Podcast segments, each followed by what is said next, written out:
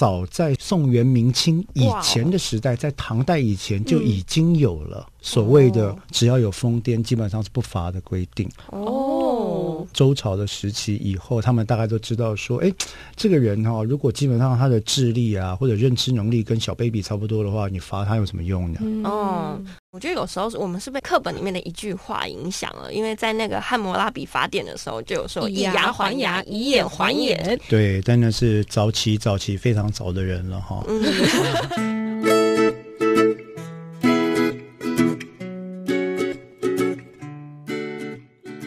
收听今天的节目，别叫我文青，我是安安，我是雅雅。今天我们要走一个知性的路线。我们其实本来就是一个知性的女性，只是我们在节目当中很少呈现我们这一面。是这样子 哦，没有啦。其实最近因为母亲节的关系，呃，社会上也经历了一些呃有点觉得不公平或者是有争议的一些案件。就有些家庭，你可能很开心的在过母亲节的时候，其实有一些家庭是破碎的。他的妈妈可能经历了一些事情，所以他的母亲。节可能每次都是比较悲伤的状态。没错，其实我们今天话不多说，我们今天直接邀请到了黄志豪律师。哎，这是谁呢？黄志豪律师呢，就是帮很多呃我们所知道的死刑犯辩护的一个人权律师。嗯、那除了最近的小灯泡按键，之前的一些死刑犯的案件里面呢，都有律师的身影存在。嗯，大家应该对于人权律师的印象就是，呃，很多是来自于那个《我们与恶的距离》吧？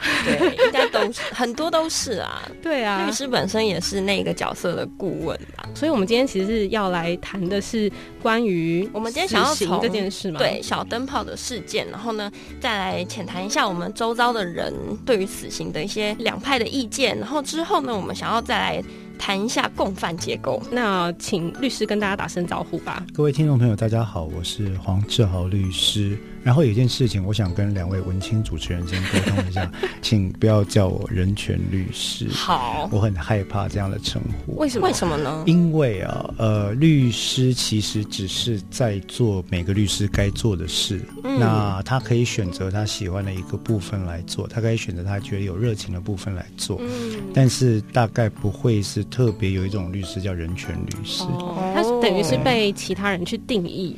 对，那对我来说，这是一个很可怕的，像是正义或人权这样子的称号吧。我觉得其实是很可怕的一种负担。哦、对，好了解。我们今天也上了一课。没有，对，因为大家也都是这样说，所以我们就会觉得，哦，那这件事情就会去区分为你就是哪一种律师。对对，其实我很喜欢赚钱。OK。我想大家都是，我也是。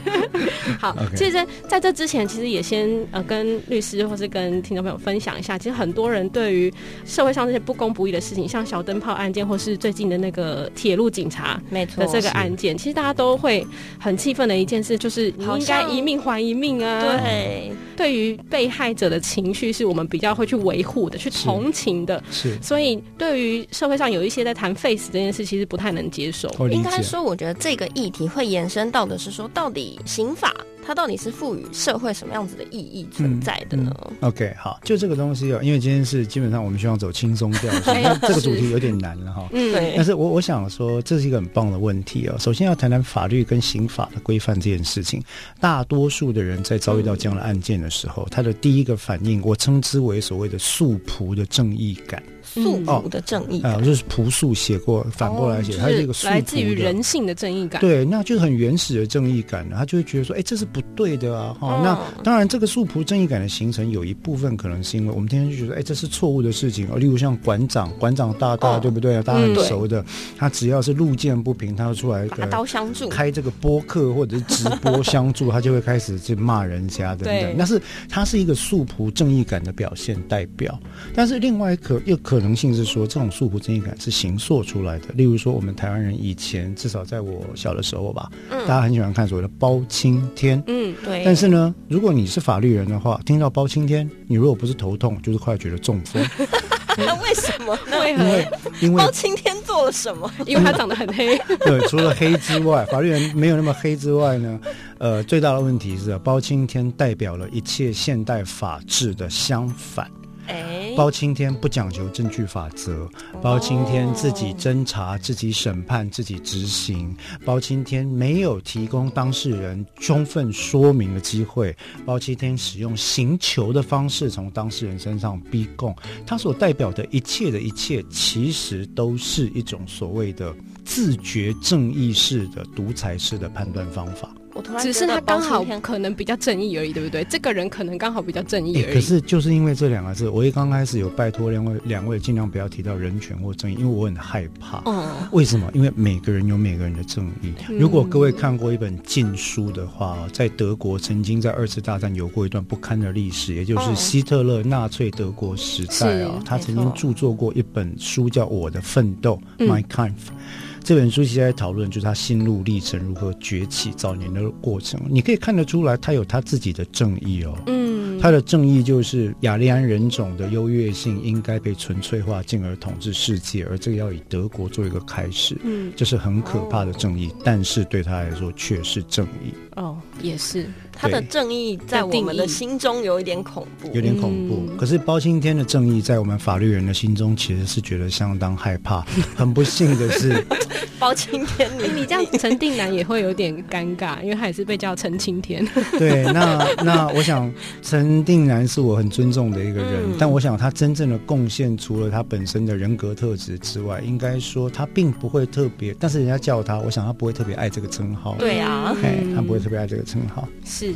那其实讲回为死刑犯辩护这件事情，律师应该也常常有很多矛头可能会指向你呀、啊，对不对？就想 说你为什么要为死刑犯辩护？我是抖 M，我很开心，可以赚很多钱。对啊，你是不是就是有拿死刑犯很多钱？好，我跟各位报告一下，绝大多数重罪案件的死刑犯是没有经济能力的。真的。早年在我还跟法服合作的时候，我们派一个案子哦，就是说你上山下海，然后写书状，写几万字，调查证据，跑来跑去，然后跟当事人滤镜，呃，一开始领一万五。然后到一审的案子结了之后，如果报结没有问题，很久很久之后你会再领到一万五，嗯，那就是上限，嗯，等于说你大概花几百个工时的小时，可能领到就是三万块。哦，那这个案件横贯多久呢？有可能是一年，有可能一年半，有可能很久。嗯，那我后来换算一下，我就跟人家讲说，哎，时薪多少？哎，我的时薪基本上大概就跟在夜市卖那个柳橙柠檬的薪水要低哦，它是一小时一百五十五元。嗯、我可能一小时带一百元左右，哦、那个劳工局可以出来哦。对，所以其实不是像外界的这些争议一样，应该说大家都会觉得，大家都会觉得说，好像律师都赚很多很多的钱。没有没有，可能某些案件，可能某些案件有吧。今天应该不是谈律师业的经济生态吧？吓我一跳。律师业经济生态在很多电视剧里面也可以看到，有些确实是以盈利为主啦。对，不过对我们来讲啊，我我要坦白说，绝大多数各位知道的所谓的重大瞩目案件，嗯，所谓的重罪案件，所谓的涉及死刑或无期徒刑的案件。我认为至少九成到九成五以上，他根本被告是付不出钱来的，嗯，所以他到最后只能走三条路线。第一条就是所谓的法律扶助基金会，嗯，法扶指派案件，嗯，那第二条就是所谓的义务辩护，嗯，哦，义务辩护就是说像呃法庭指派啦，或者是像我们这种比较给薄的律师来接这个案件。嗯，第三种呢，可能就是所谓的公社辩护人的制度。那这些的费用都非常非常的微薄，嗯，真的。像我的情况就是基本上就近乎零。那你当初怎么会想说要为死刑犯，或者我们讲说王景玉好了，为什么想为他辩护？应该说这样子的案件怎么到你手上的呢？其实这个说来也很直接了，这些案件其实我不会去找这些案件。谁闲着没事做要去找，所以是分配到你身上吗？就是说，大概就是旁边问了，他们案件开始的时候，大概周边就问了一轮。那问了之后，可能大家纷纷表示他可能没时间啦，不方便啦，或不熟等等。这圈子也是很小的，这圈子是很小。那后来问到最后，实在没人，就问到我这边。那我只有一个原则，因为我自己教刑事诉讼，我也教，我也在律训所，之前我也带训学习律师。嗯。那我也教一些证据法则跟司法科学。那我的信念很简单，就是到我这边的案件，基本上我不会推辞，嗯，就这样而已。那知道了以后有事情要先找律师。我记得以前啊，以前我在学法律的时候啊，我都觉得法刑法根本就是一个玄学，它就是一门哲学。法律跟哲学有很深厚的，真的哦。对。然后你就觉得，哎、欸，那个课本里面每一个字我都看得懂，但它合在一起，我怎么什么都不懂？我也这么觉得。所以如何解读其实很重要。对，就说到如何解读，我就要不得不讲一下，最近其实在这个铁路杀警案这个案件的判决里面，其实有非常非常多各方的人。台湾其实有一个有趣的现象，平常没有人在意法律，嗯、那么到了特殊的事件发生的时候，每个人都变成了解读法律的高手。对，没错。但是这有点可惜了哈，可惜的情况是因为其实法律并不只是文字的堆砌，它背后有非常多现代民主法治国家运作的原理原则、嗯、权力分配的原则、正当法律程序的原则、法律经济学的原则以及科学法则在里面。那忽略了这些原则的时候，你就很容易得出一种非常 奇怪的结论。例如说，最近最有名那个呃沙井案的判决，大家就在讲说，你怎么看他无罪？怎么用十九条？什么是十九条？很烂呢这东西。对，就什么叫做他有思觉失调症就可以这样？对，可是为什么他有病就不能？可是你你知道吗？就算以中国法治史来讲，我们不讲世界各国，世界各国都有。嗯、以中国早在宋代。宋元明清以前的时代，在唐代以前就已经有了所谓的只要有疯癫，基本上是不罚的规定。哦，可以追溯到这么久。非常，如果各位去研究一下中国法制史，非常非常早。其实，在周朝的时期以后，他们大概都知道说，哎，这个人哈、哦，如果基本上他的智力啊或者认知能力跟小 baby 差不多的话，你罚他有什么用呢？嗯，而且我觉得啊，大家在于刑法存在的目的，我觉得有时候我们是被课本里面的一句话影响了。因为在那个汉谟拉比法典的时候，就有说以牙还牙，以眼还眼。对，但那是早期早期非常早的人了哈。嗯，如果我们还要再回去，就我们就回到过去，就是好像没什么进步了。很很可惜了。其实我觉得人类是要进步的啦。那最主要的一个问题，则是说，其实呃，复仇这件事情哦，它不应该被拿来私人的手里执行。所以法律不能够从复仇的观点来解释，嗯，这是一个现代刑事、刑事或刑法学的一个认知的原理。为什么？因为复仇是没有终点的，复仇是像罗密欧与朱丽叶的两大家族一样，是可以代代相传下去，变成死斗，没错，真的。那那是没有终点，所以。Somewhere 国家必须要介入，把这个复仇的这种锁链斩除，就是说，来这些权利由国家来处理，嗯，断开魂结，对，断开断开魂结的锁，断开复仇的魂结锁链。嗯，所以啊，其实国家刑法存在的目的是要确定国家一种力量，叫做刑罚权。嗯。我要怎么样用这个刑罚权？然后我希望可以让社会的法律秩序恢复到和谐的状态，就是你不要犯他，他不要犯你，大家彼此能够和谐。对，哎，是这样的情况。哦，所以他不是为了复仇，因为大家觉得对复仇有一种期望。对不对？大家觉得复仇好像是一件很帅的词，比如说看电视剧或者看电影啊，《复仇者联盟》就觉得哇，他们就是很帅，就是为了正义，为了什么？刚才我又讲到这两个字，对，就大家会有一种对，会有一种情绪，就是哦，我就是做这件事情，就是可以达到我要的，这个合理，这个合理，很爽，这件事情合理。我所以说这是一个素朴的正义感。可是我想在现代的情况哦，政府有一个一个民主国家的政府，它比较有一个义务，就是说在大家爽过之后，爽过情绪发泄完之后。他必须要引导人民回来想说，OK，大家都嗨完了，对不对？我们来讨论一下。嗨完殊不知我们都一直没有嗨完的状态。对，永久就来第二个嗨。对，那那大家就应该回来讨论一下。哎，刑法十九条不是你这样解释的哦。十九条第三项的原因自由行为，因为很多人就在说，哎，那你那个病患就了不起吗？病患有吃药的义务啊，你没有吃药，最后你去杀人，当然就是你的错，你是故意不吃药去杀人的。嗯，首先我们先不讲谁是故意生病跟故意不吃药，这个这个很难理解。对对。他在当初不吃药或者欠缺病视感，就不知道自己生病。他不觉得自己病了。对对对。他在那个时候，他其实并不知道日后会做这样的行为。嗯。可是原因自由行为这个法律的规定是说，你当初故意施用药物，就是为了要让自己进入免刑的状态，嗯，从而从事犯罪行为。他是为了惩罚这种规避。他的故意很早。对，那个很早，那其实这是不可能发生的。而且我们好像也没有办法从他后面的行为去。探讨他最前面一开始的没有办法倒退，啊、那是一个后见之明。嗯，那再一次后见之明也是一个素朴正义感常出现的特色。嗯，真的很哲学法律。啊，抱歉抱歉。刚刚讲到了故意，就有分在哪里的故意。对呀，对对。饭前的故意，饭中的故意，跟饭后的故意。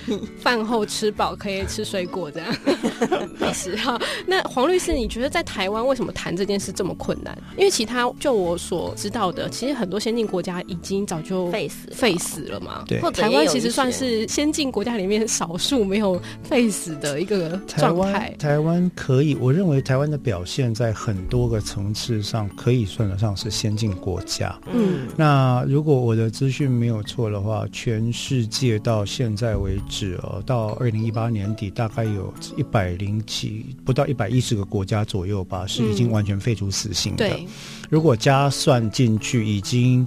完全明白说，我们就是不会执行死刑的。全球大概接近一百四十几个国家，嗯，可以说是全球大多数了，对，三分之二哦。可是台湾在这一点上一直过不去，我觉得其实跟三个因素有关系。包青天，好，没有了，好，对不起。其实，其实我觉得用包青天现象来讲蛮准的耶。你有没有注意到一件事情？只要发生了犯罪之后啊，我们台湾的政府官员第一件事情一定是出来谴责。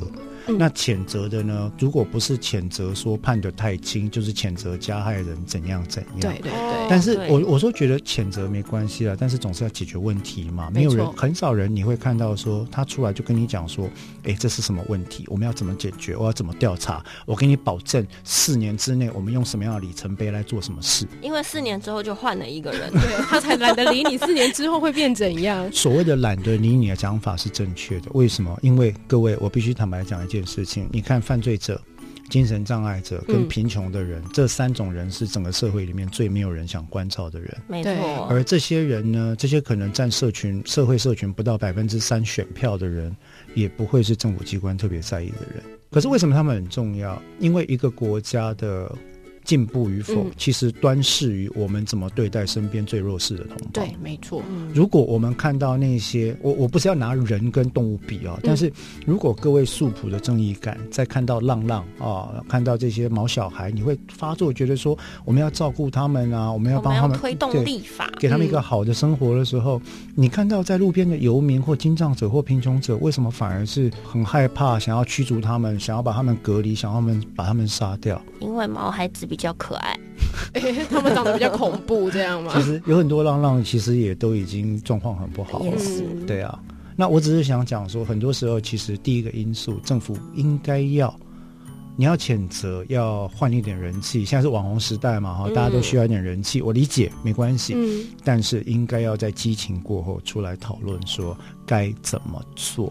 那这也跟我们的媒体环境有很大的关系啦。对，媒体环境其实不肯放过他。我今天中午在吃炒饭的时候，我就看到，嗯、我就看到一个新闻台的报道，它的标题在讲嘉义杀警案。嗯，它的意思就是说，哈。居然免死，司法改革的时候已到，那这是很可怕的讲法。好煽动哦！对，司法应该改革，没有一个国家的司法是完美的。现在司法不断的在改革啊。对，永远有空间。对、哦，但是你不能因为一个个案判决，你还没有理解里面的经验啊、科学证据，更何况那个那个案件找了医师来，嗯嗯，哦，大家辩论了很久，那你就说这是要改革，那这个情同是一种民意的公审。对，哦，那。就这个就跟我们，其实我处理过类似在校园里面发生的案件，有老师就直接召集全班同学对某些小朋友进行公审霸凌，其实这个媒体的行为跟那老师没有两样啊。对啊，对啊。但是我们在。中午吃着炒饭，看着电视的时候，傻傻的看着说：“哦，好有道理哦。”而且还觉得好好看哦，好好看哦！哇，那个人 好该死哦！啊，司法真的要改革，嗯、司法不公啊！嗯，那所以我想讲的是说，嗯，如果可以多一点，在接受资讯的时候保留一下，然后先想一个问题。我只希望大家都问一个问题：这样讲背后的动机是什么？你为什么要这样讲话？你透过这样讲，你想要达到什么目的？你这样讲的证据是什么？收视率，收视率，对，大家都要收视率，视但是收视率可以有不同的做法。嗯，你刚刚提到有一个与恶，我们与恶的距离，收视率也很好，嗯、但他并没有，他并没有透过煽动啊、激情啊，然后三色星的方式来达成吧？嗯嗯，哎，他是可以有机会做到的。而且我觉得现在很可惜的一点是啊，就是虽然现在大家对于这些法律的一些争议的案件，大家有了关注，可是却没有得到正确的资讯。嗯，非常正确。对，这个这个观点我完全认同。那这就牵涉到我们台湾之所以其实从来没有废除过死刑，但是大家一直非常厌恶提起废死论的人。对，第一个责任我们刚刚讲在政府嘛，第二个部分在教育。我们的公民教育其实，在大多数先进国家来讲，相对是弱的。嗯，就是说，我们因为他不考，考试也不重要。嗯，对。那公民这件事情，其实就变成说，你就把规则背下来。对，我觉得它应该是一个思辨的过程。它是思辨，对，而不是一个选择题或是非题。我我最喜欢的学生是 我只要讲一个法律的条文，他就会说为什么要这样规定。嗯，我我喜欢，因为这种人表示他可以进行比较深度的讨论。应该是我觉得像法条啊，我们看他平常他的一些文字都是死的，可是其实我觉得法条法典上面很有趣的一个点是，他可能会在这个法条上面他写说，哎，这个东西是什么？嗯，那你再去看这个。往里面去深探的时候，你去看它的立法缘由的时候，它其实很可能会是一个案件的开始，有可能。对。啊，例如说先前我们在讲白玫瑰运动造成有关于这个、嗯、呃准强制性交罪的年龄修正的问题，嗯，很多时候非常多法律的修正都是因为特殊事件所触发的，嗯，这是法律可以自我进化、自我更新的象征，这很好，对，这很好，但是它必须要透过大家集议广思。嗯啊，然后大家一起来思考有没有必要性。嗯，那这很多时候涉及了跟人类行为相关的选择，跟经济学相关的选择，跟理性相关的选择。嗯，那我也想请问律师啊，嗯、像您为这么多死刑犯辩护的时候，你有没有真的觉得他真的很该死？呃，对这个问题问的好哎，其实应该这样讲哈，我大部分的心路历程是。我在拿到卷宗的那一刻，都会觉得这个案子真的很该死。哦，大部分心情上，你当你因为我的我的办案的程序是这样子，我一定是先把卷宗看得清楚。嗯嗯。那一开始看到的一定是被害者，对对。相验勘验的照片、犯罪的状况、犯罪记录、警察职务报告、检察官的起诉书等等。那你看一看，你当然心态上会被带过去。嗯嗯。你会开始知道说，这些人实在太可怜。但慢慢慢慢，你会开始。把情绪让它流动过去之后，你会开始想要冷静下来说：“那我们现在要辩护这个案子啊，该做些什么？”嗯，其实这个如果回到我们像是在报道这些案件的时候，也是一样啊。嗯、情绪过后，我们还是总得要做些什么，就是解决问题是很重要的。对，如何去解决背后的所以原因？没错，所以我从来不会觉得说大家发泄情绪有什么不好，只要不要伤人伤己，嗯、情绪是需要被拿出来宣泄的。但是重点是宣泄情绪之后，我们有进步吗？这稍微重要一点点。真的，有些案件之后，比如说像之前酒驾的案件。之后就推动了酒驾的一些立法，对立法的更新。对，就刚刚有讲到，他其实自己不断的在进化当中。对，对嗯、那这就是一个思辨的过程嘛。我们讨论一个酒驾的立法，或者说，例如五月底。大法官将要对于所谓的刑法二百三十九条的通奸罪，嗯，做出解释。是，那通奸罪到底违不违宪呢？啊，一派人就觉得说不行啊，社会纲常三纲五常，你这个东西一下去，大家就社会就天崩地裂了。有些人觉得说人身自由，对啊，全身就瓦解了。那另外一派人就会跟你讲说，不管从经济理论、法律伦理理论、法哲学来讲，法律经济学来讲。用外力都没有办法逼迫两个人相爱啊，对呀、啊，对，今天我的男朋友他就是爱上了《爱的迫降》的玄彬，他就是要去韩国跟他在一起。对对对，我男朋友爱上玄彬哦，好吧，对对，现在多人性别，对，现在是 多人家庭嘛哈。那那我我能够把他人绑住 hold 住，说你不准离开我，我妨碍你的自由，因为你必须要爱我嘛。不行，所以很难啦，很难。这这有很多不同的辩论方式，但是我觉得最好的。一个事情就是，我们需要辩论这件事情，我们要讨论这件事情，所以我从来不会在意说，呃，大家的意见跟我不一样。事实上。大多数的时候，嗯、大家的意见跟我都不一样，很少有人意见跟我一样。我觉得这真的很困难，是因为你任何的法律在改的过程当中，它一定有两面嘛，有好有坏。啊、可是你在改革的过程，你可能觉得这件事情对大多数的权益是好的，然后你把它废掉了。嗯、可是事实上，它还是没办法照顾到少部分的人啊。他总是这真的很困难。对，他必须要做出取舍。所以这时候就有一个问题：法律到底是保护谁？法律其实它保护的。不是特别的一个族群或者一个谁哦，法律保护的是一个价值。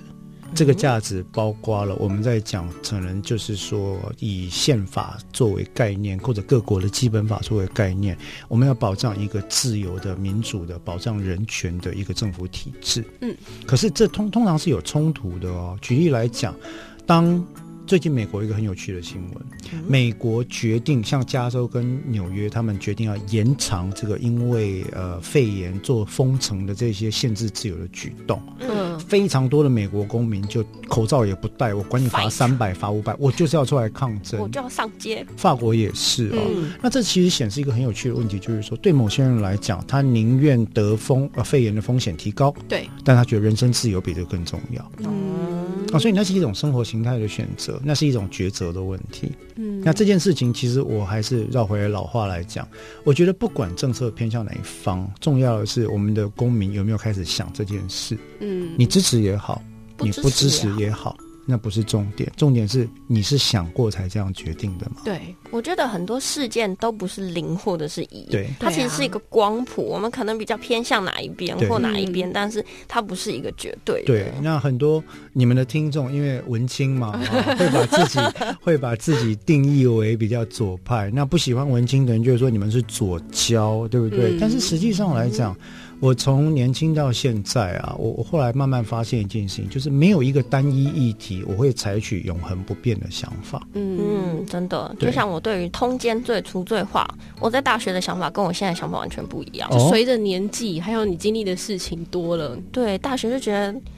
通奸就该死的，切掉。切切啊，那如果是女女通奸啊，不过现在定义上女女这我没有想那么多了。定义上女女没办法，纯粹那个时候情感过不去了。对，当时是这样。我还年轻 啊，那还年轻。对对啊，但是套用在很多人身上，可能真的有太多例外了。在法律上来说，嗯，好，那回到讲到死刑犯，特别是我们今天要讲的这个案件，其实我们觉得当然是讲到解决问题这件事情，就会回到说，我们应该去找到的是。什么样的环境让他变成死刑犯？对，这个在我们与恶的距离里面有谈到。对，到底是什么原因造就了这件事？小灯泡的妈妈她也是抱持了这种想法，是说，虽然她当然是会觉得说啊，怎么可以无罪定谳？她有点难接受，但是她也是觉得应该是朝向努力让这个社会更好，去陪伴每个小孩子成长。是犯罪的信念，没有错，没有错。那提到这个事情，其实很多时候大家会误解。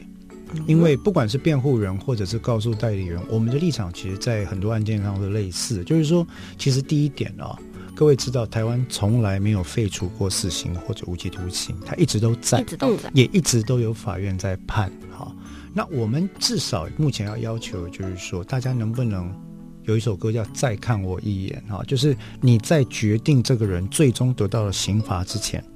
再看他几眼，嗯，看看他他犯罪后的态度，他犯罪的动机，他犯罪的情状，他人生是怎么形成的？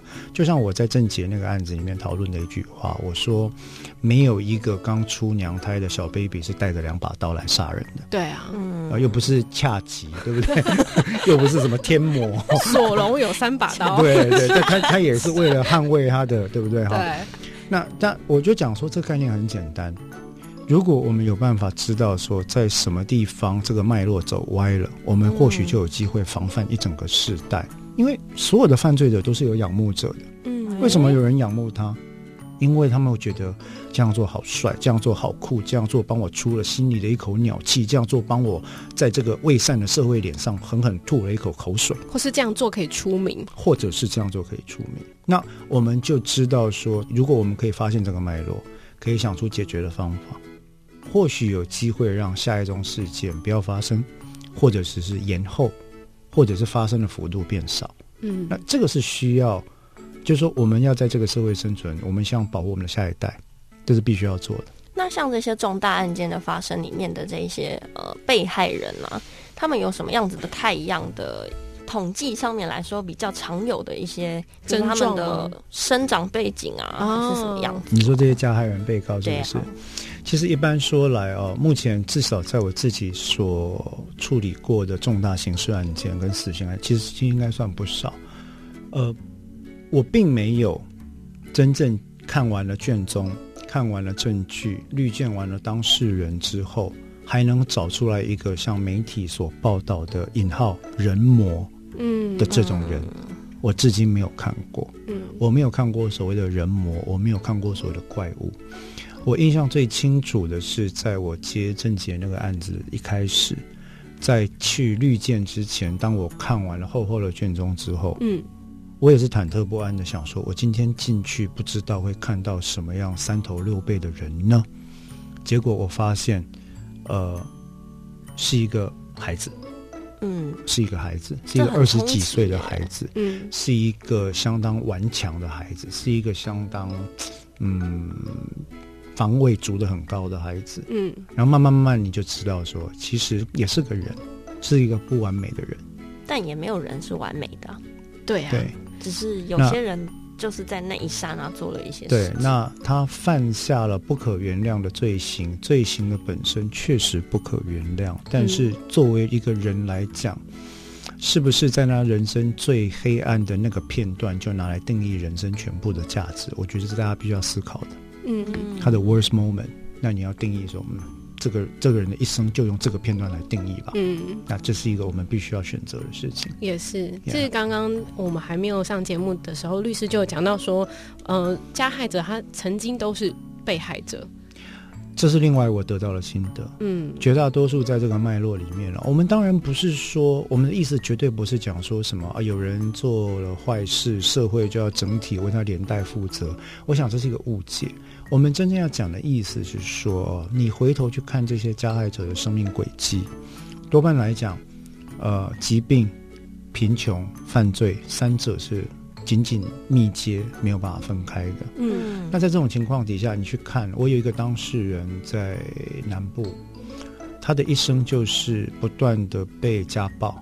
被打，嗯、他是一个男孩子，嗯，被打，被打，被皮带抽，被打，被烟头烫，被踹，被踹到脑震荡，然后小学，小学到中学，到最后没办法，中学开始使用酒类跟麻醉药品，嗯，然后最后开始出现了失忆的状况，然后开始出现了呃，对于情感依附很没有安全感的状况，嗯，然后开始出现了暴力的状况，嗯。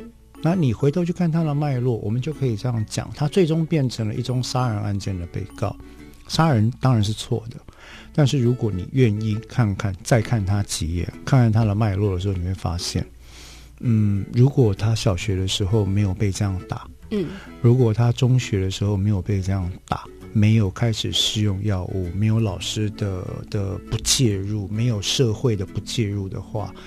或许后面这个被害人就不需要被他杀害，也是，嗯，嗯，这都是一个很长的历程。对的，这个意思不是说他不要负责，当当然要负责，该负起法律责任是一定要负的。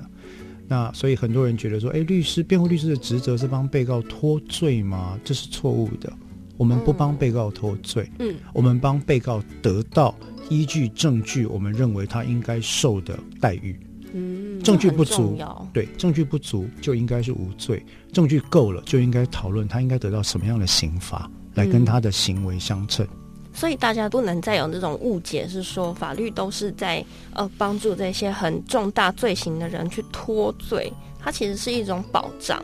就算你今天犯了再大的错误，你也必须要站在一个合理的，然后被保护的一个范围里面，然后去接受这个正常的审判。对，应该是说，也不要认为法律就是只能保护被害者。虽然常常还是会有这种心情啊，我 我觉得是可以理解。我相信雅雅很有这种心情。哎，没有，就是其实我觉得回到整个社会来看，我们该如何从呃一开始的这个环节就可以避免掉，我觉得很重要。对，对啊，所以回到。我们的社会教育啊，还有价值观啊，不要轻易的去霸凌别人啊。然后希望有遇到这些事后，应该是陪伴这些状况去走过来，让它更好。对。那今天当我们看见一个错误的事情的时候呢，你觉得今天要指出来呢，还是如果谈共犯结构，我是很想指出来了。但我觉得真的很多时候，你碍于整个环境，还有他这个制度，你不敢说出来，这个就也是很有可能发生的。呃，应该这样说，当你面对一个所谓的共犯结构的时候。说出来或不说出来这件事情哦，我倒觉得它不一定要成为你道德上的负担或义务，因为每个人的选择不同。嗯，但是说到底，如果你认为面对这件事情，对你来讲也是具有疗愈的作用，也是让你的人生可以过得更愉快、更明亮的话，那其实其实是可以做的。其实对我来说，接这一类的案件，这一类大家不喜欢，这一类被骂到臭头，这一类没有钱的案件。对我来说，最大的意义就是它可以让我不断的去反省我所面对的法律是什么，我所身处的社会是什么，我自己怎么样当一个父亲的角色。它可以让我去反省。嗯，我看到身边的事情的时候，有小孩被霸凌，可能是发生在别人的班上或别人的学校里面，我要不要出来处理这件事？答案是会的。那那当然是我的个人体验跟选择。可是。因为我看到这些事情，我第一个反应就是说，我不要出现下一个刑事被告。嗯，儿童少年事件、受虐事件、家暴事件跟家事事件，其实这些都是潜在的日后的刑事案件被告养成的风险，也是非常可怕的。真的，所以对我来说，我能够有机会多帮忙一个小孩或一组被家暴的的人。就就有可能避免掉一种刑案，嗯，那这是很划算的。我不希望任何人发生刑事案件。对啊，对，所以就是过低的薪水也就哎。哎，也就抗议到底，原来是这样啊！好啦，没有，就是非常谢谢律师今天在节目上跟大家谈这些，然后今天已经尽量轻松了，就是希望让大家可以去反思这件事。我相信有很多人在新闻上看到很多正反两极的反应，然后是你自己心里有自己的情绪，可是你应该多思考这件事情，它背后还有更多我们表面上看不到的事情。除此之外啦，也希望大家不要只剩下一张嘴啊！哎，对，都还没四十。岁就剩一张嘴，对啊，如果永远只看那个事件的一个表样、太阳的话，那你永远都不会知道这件事情，那它就没有价值啦。是啊，最后也希望自己不要成为共犯的一环啦。就是在我们还可以帮忙协助的时候，我们就尽全力。然后或者是一些嗯，你觉得你你刚刚有讲到，就是觉得自己这样做会比较好过的，就勇敢一点吧。然后，然后我想说，最后跟听众朋友分享的应该是这样子，就是说有情绪是正常的，嗯，去认知到你情绪的需求，可是不要让情绪带动了你全部的人生，它只是一个阶段而已。所以情绪来了，情绪过后沉淀下来，想一想这件事情对你的意义是什么，你未来想要变成什么样子的，我觉得这会比较重要一点。好，那我们雅雅，你的日子应该要往前走了。我有啦，也是有啦，我一直都在做对得起自己的事情。好，OK，好了，那我们今天节目就到这边告一段落啦，大家拜拜，拜拜。嗯，今天的节目好好听哦！想要跟可爱的安安或雅雅互动聊天，或有展览活动募资的讯息提供，记得上别叫我文青粉丝专业。下一集 Coming soon。